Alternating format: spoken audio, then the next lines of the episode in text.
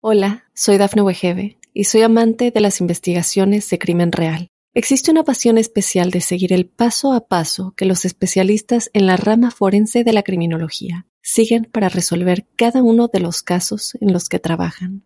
Si tú, como yo, eres una de las personas que encuentran fascinante escuchar este tipo de investigaciones, te invito a escuchar el podcast Trazos Criminales con la experta en perfilación criminal, Laura Quiñones Orquiza, en tu plataforma de audio favorita. Esto es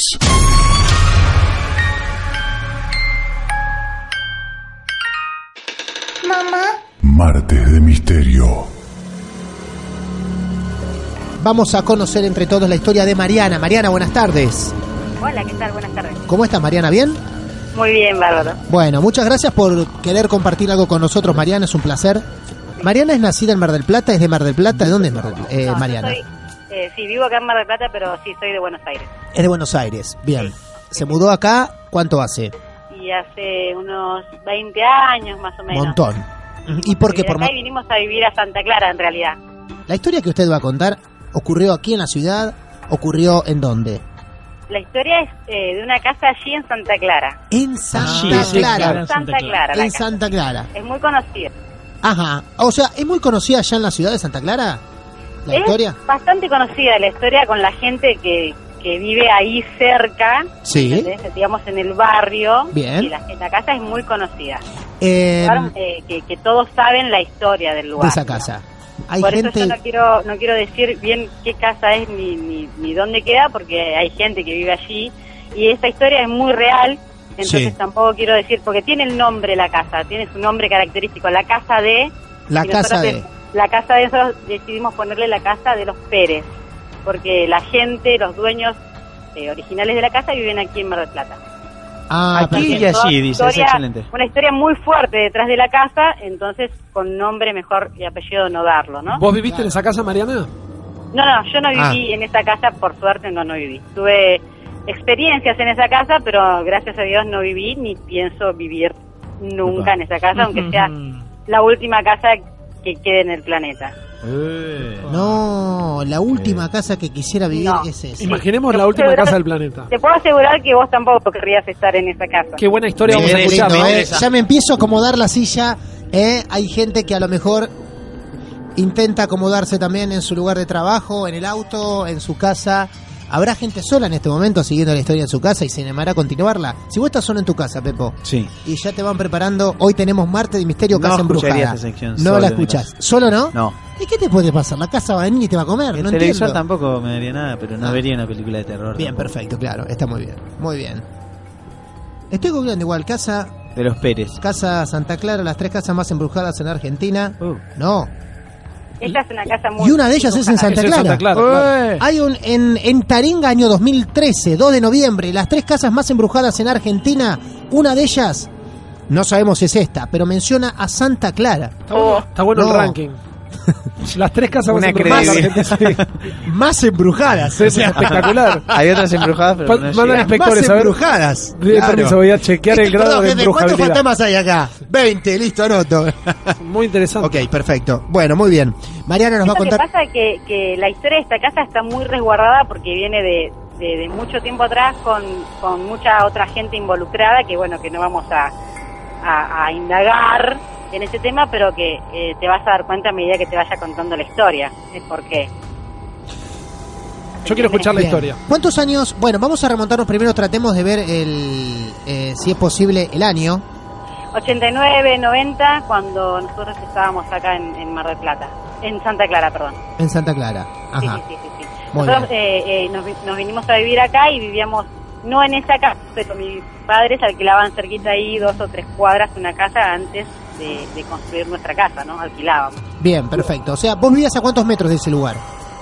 Vivo, actualmente tengo casa allí, yo vivo aquí en Mar del Plata, pero tengo, estoy a, sí, a 300, 300 metros más o menos. Bien. 300 metros de esa casa. De esa casa, sí. Actualmente mi casa está a 300 metros de esa casa, sí. Bien, perfecto. Muy bien. Eh, empecemos entonces. Año ochenta y pico. Era bastante Sí. chica en ese momento. Yo era, era bastante chica, exactamente. Ajá, y, muy bien. y mi abuelo, que es el que, el que sí vivía en esa casa, se acababa de venir a vivir a, a Mar del Plata, a Santa Clara, ¿entendés?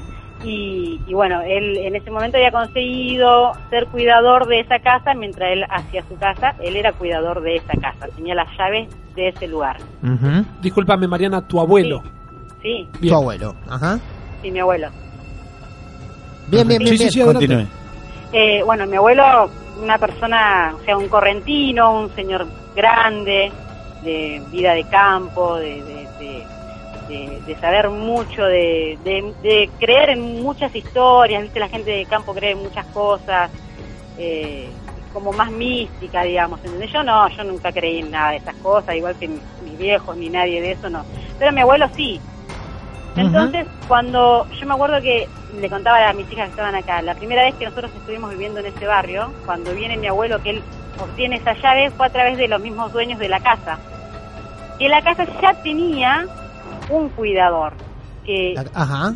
que ya tenía un cuidador. En esa época, me acuerdo del año 89, mi tío estaría bueno que esté acá porque él lo recuerda bien, la casa se prende fuego.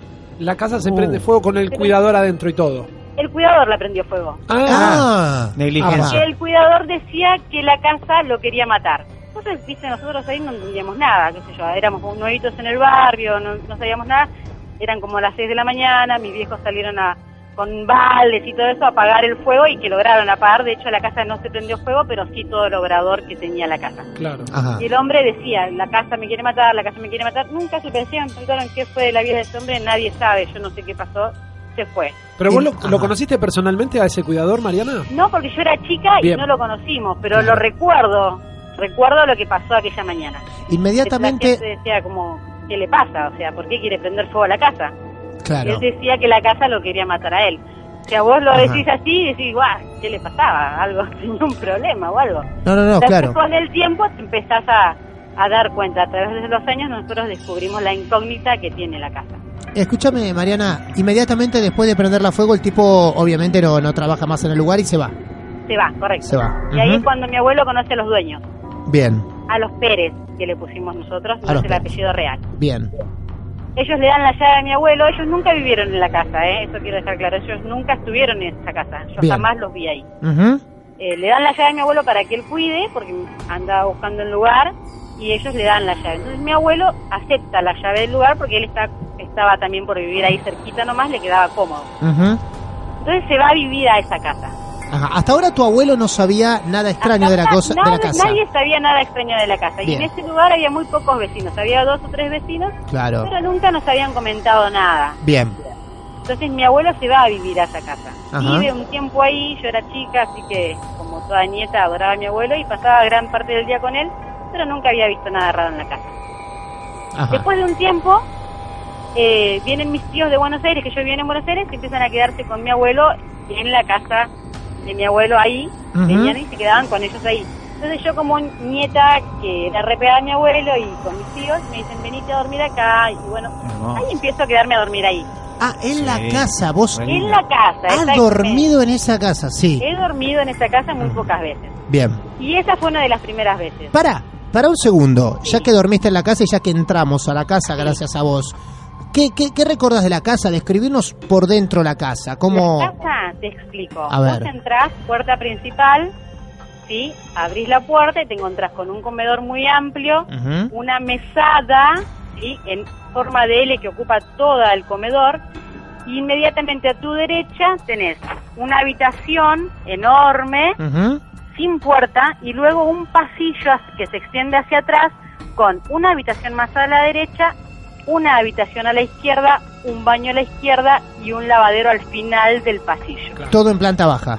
Todo en planta baja. Bien. Lavadero ese es un Una casa rodeado de mucho, eh, muchas plantas que Ah. tapan mucho a la casa, que no Ah. le permite la claridad del día. a la Bien. casa.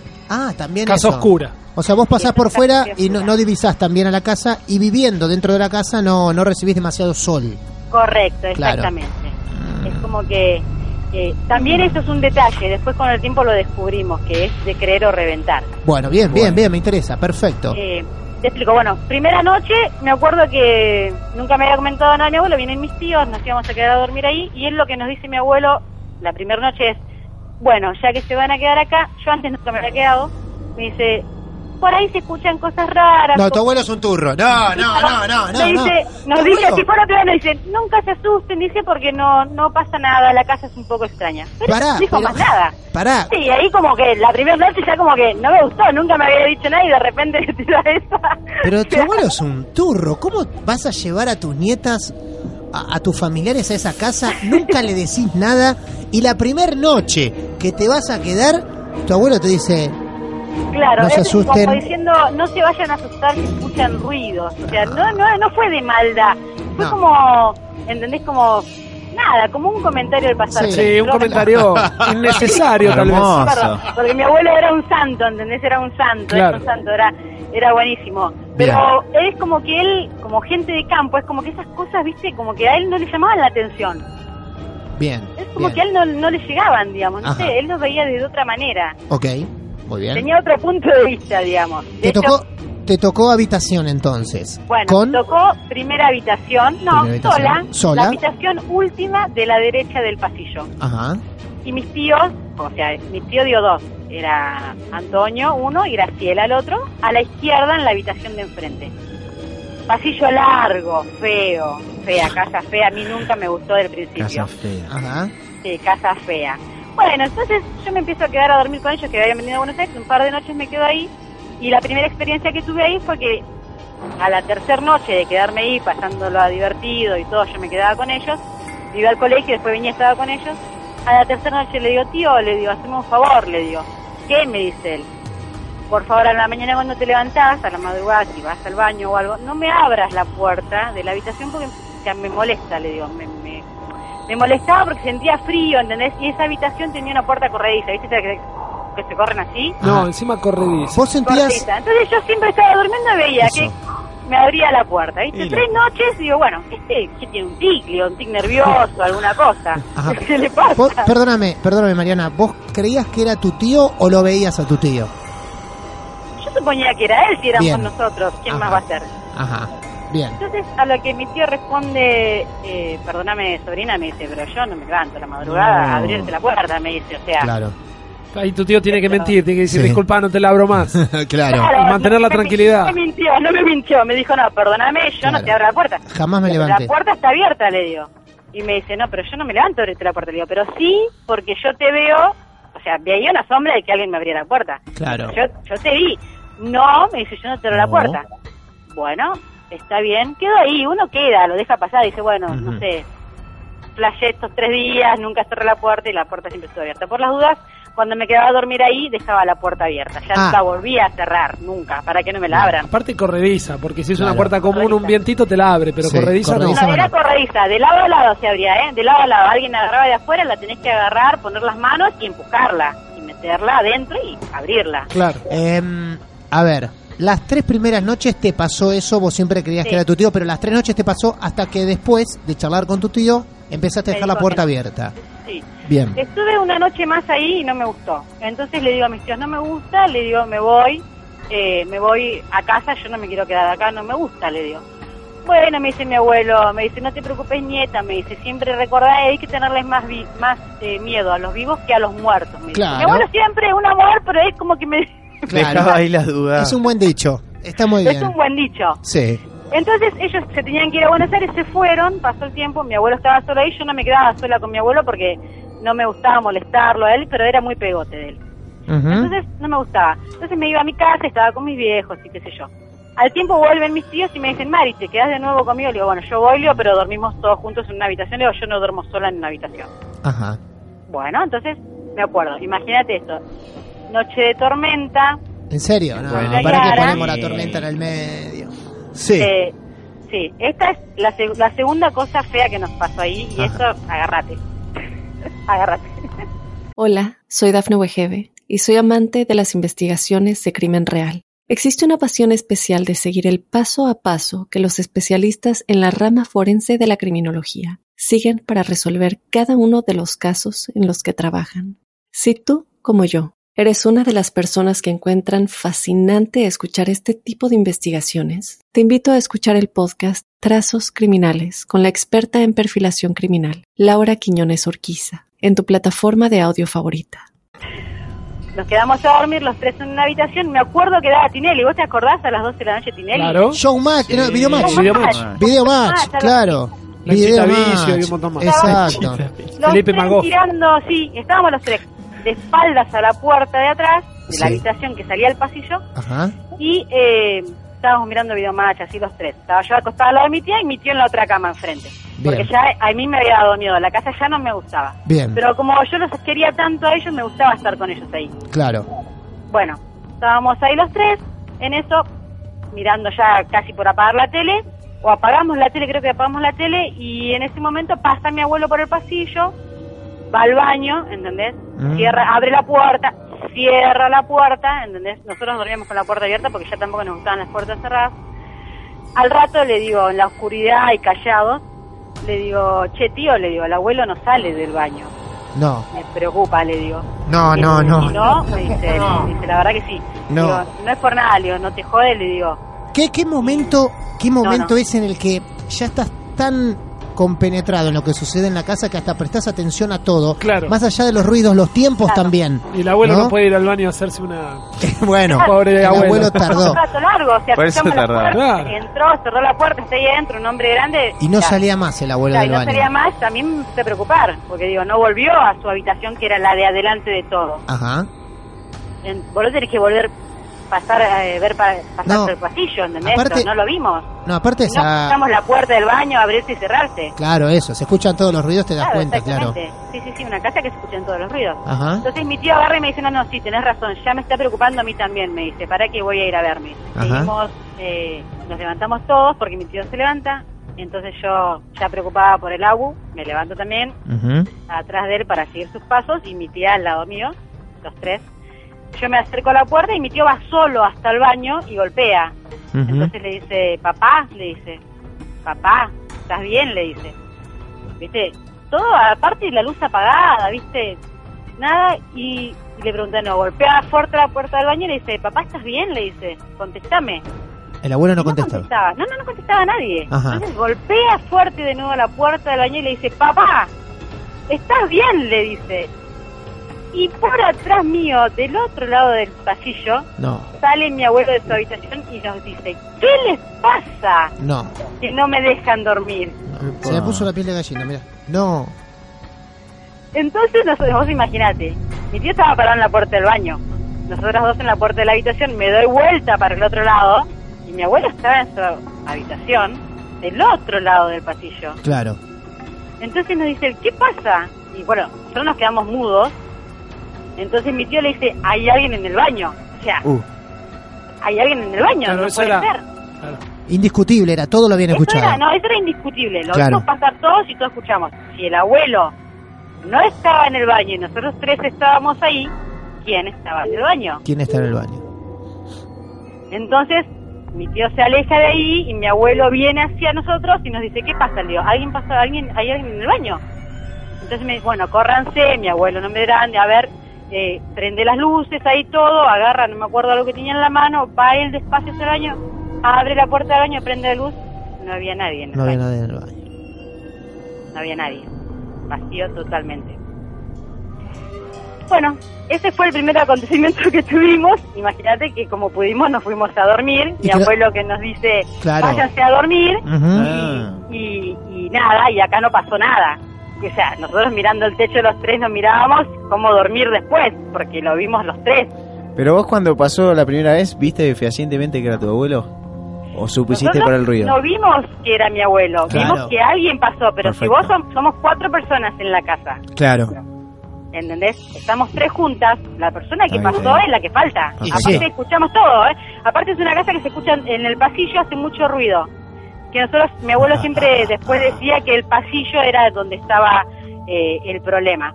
Eh, el pasillo hace mucho ruido. Nosotros lo, lo escuchamos caminar por el pasillo, la puerta del baño se abrió, la puerta se volvió a cerrar y alguien quedó dentro del baño.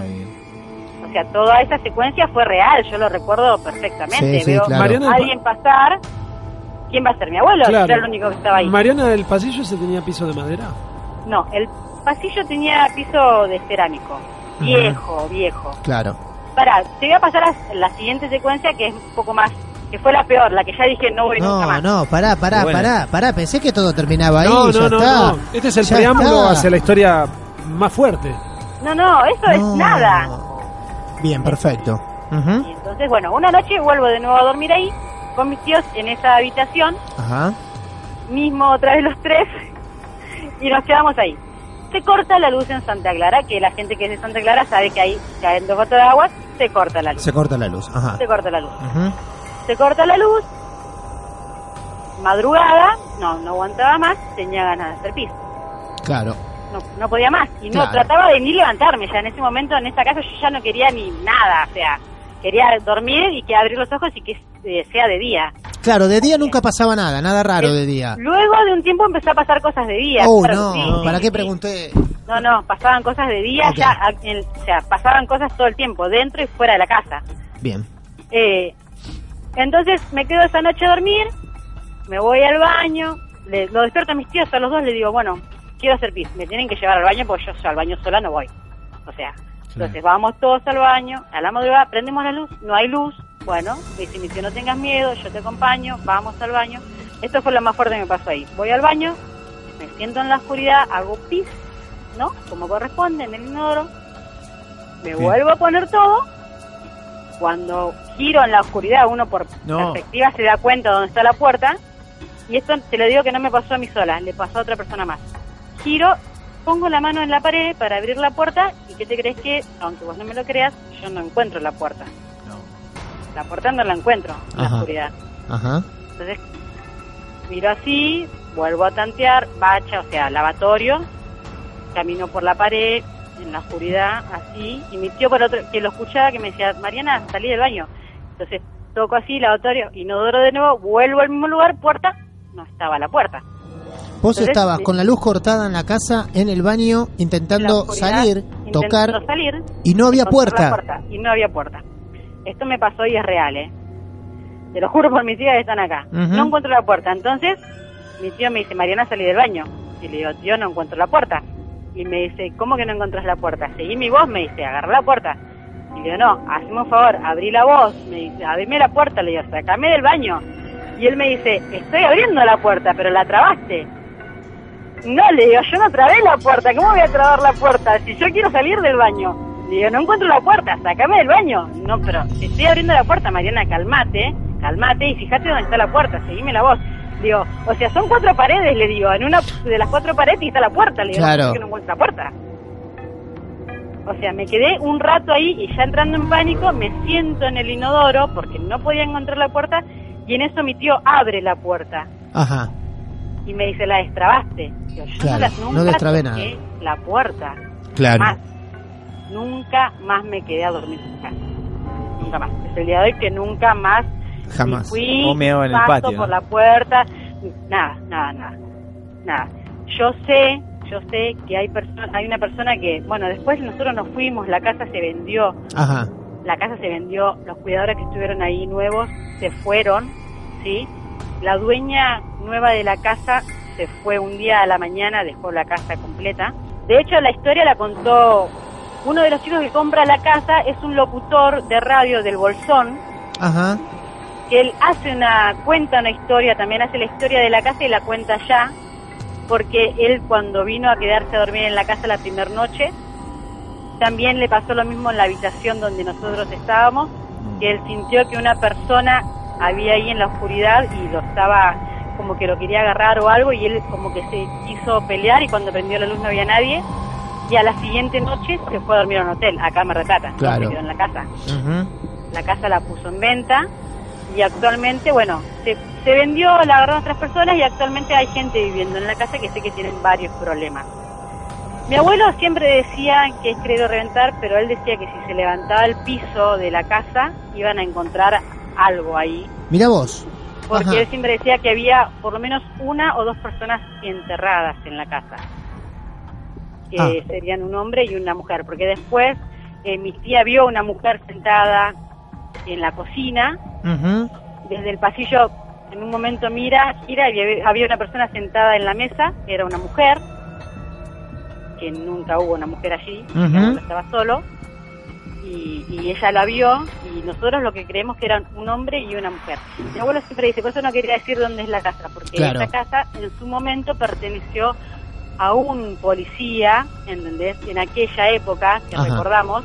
Entonces está muy ligado a historias que van más allá de lo que realmente de, de- de una casa embrujada, ¿me entendés lo que te Claro. digo? Sí, sí, sí, sí, sí.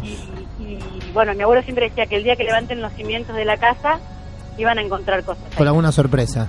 Que iba- que va No lo hicieron, no lo hicieron todavía porque la casa está en pie. La casa Y hoy siempre está está, habipa- está en pie está habitada. siempre, eh, creo que queda más que constatado el hecho de que la casa se vendió más veces de lo que se puede vender una casa. Claro, exacto, sí, sí. Debe estar muy claro, sí, claro. Sí, o sea, no se vende una casa 20 veces en 20 años. Y mi abuelo, estando vivo, ya murió mi abuelo, él una vez dijo, bueno, cansado de todo esto, dijo, acá hay algo que necesita salir. Claro. Y, y él buscó, revisó la casa. Un día se puso con mis tíos y dijo, bueno, revisamos y buscamos y encontramos. Y encontraron un par de cosas, cofres, unos cofres se encontraron escondidos bajo algunos, ¿cómo se llama esto? Eh, mosaicos, Sí. ¿entendés? Pero como levantaron el, el piso, levantaron. Sí, porque viste el bajo mesada, Sí, claro. Incorporado de la casa era, incorporado de la casa. Bien. Entonces ellos buscaron ahí y encontraron, buscando, buscando, buscando, porque ya tenés que ir a buscar algo específico. Te Claro. das cuenta que tiene que ver algo en algún lugar. Encontraron unos mosaicos que sonaban hueco y de allí, cuando lo removieron, mi abuelo encontró unas cosas, no sé si decirlo. Decilo.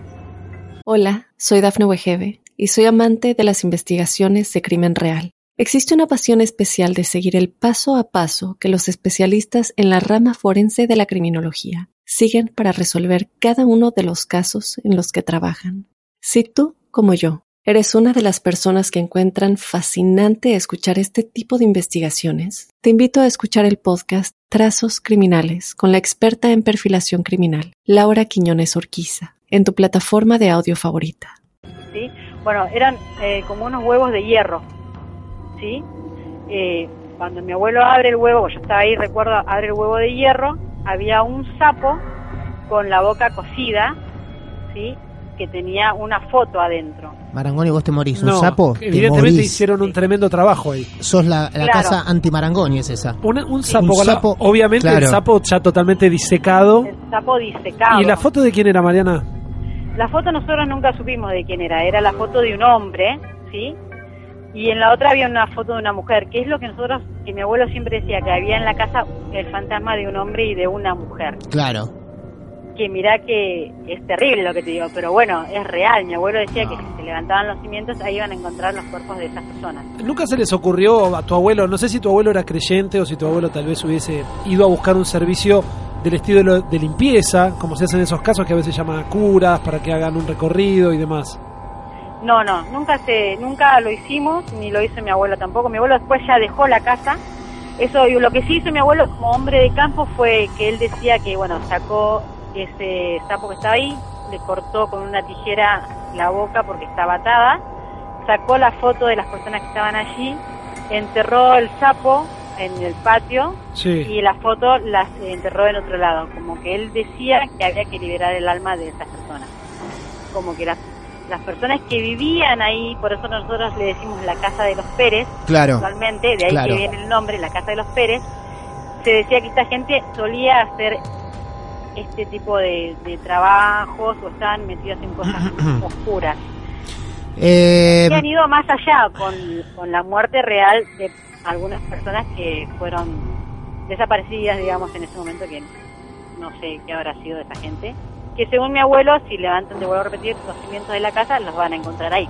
claro. Que las cosas pasan y pasaron, es verdad, no me pasaron a mí. La casa tuvo un parquero que le pasó lo mismo que a mí, una, siempre iba a, a- a limpiar el parque, yo lo conozco al chico que es del barrio, parquero de mi casa también, y él me contó que lo contrataron para, para el parque de la casa. Él nunca entraba a la casa, o sea, enchufaba con la mano, ¿sí? Para que te des cuenta lo que era, lo que necesitaba la electricidad, ¿entendés? Los cables. Y una vez tuvo que entrar porque estaba trabajando y necesitaba pasar al baño. Bueno, Claro. dice que, que se, bueno, dice que junto fuerte o a pasos y total, ¿qué, puede, ¿qué me puede pasar? Dice que entró al baño, hizo lo que tenía que hacer, cuando quiso salir, la puerta se le trabó. La puerta no la pudo abrir nunca más. Claro. Quedó Lo adentro, mismo, solo claro. de la casa, igual que me pasó a mí. No. Igual que te pasó a vos. a mí, sí. Esa es la otra persona que decías hoy, claro. Sí, exactamente. Vos imaginate que la desesperación que le agarró a este chico, que se le venía la noche y estaba encerrado en el baño, sin que una puerta que si vos lo llegás a ver, vos decís, no se puede cerrar. Claro. ¿Cómo se traba? Cerrada completamente, salió por un, ¿viste esos ventiluz que, que tienen vidrio? Ujú, Bueno, rompió el vidrio y se tiró por ahí, Claro. de la desesperación que le Impresionante dio. esta historia. Bien, ok. Eh, Mariana, muchas gracias por esto. No, Eh, la verdad que nos has regalado un gran momento al aire a todos para los que les gusta Marta de Misterio. Aquel que no le gusta habrá sufrido o, apa- o habrá apagado la radio y entendemos todo esto. Mariana, este, gran historia. Muchas gracias, Mariana. ¿eh? No, por favor, Un beso grande. por escucharla. Muchas gracias. Muchas gracias. Adiós. Adiós. Martes de Misterio. Hola, soy Dafne Wegebe y soy amante de las investigaciones de crimen real. Existe una pasión especial de seguir el paso a paso que los especialistas en la rama forense de la criminología siguen para resolver cada uno de los casos en los que trabajan. Si tú, como yo, eres una de las personas que encuentran fascinante escuchar este tipo de investigaciones, te invito a escuchar el podcast Trazos Criminales con la experta en perfilación criminal, Laura Quiñones Orquiza, en tu plataforma de audio favorita.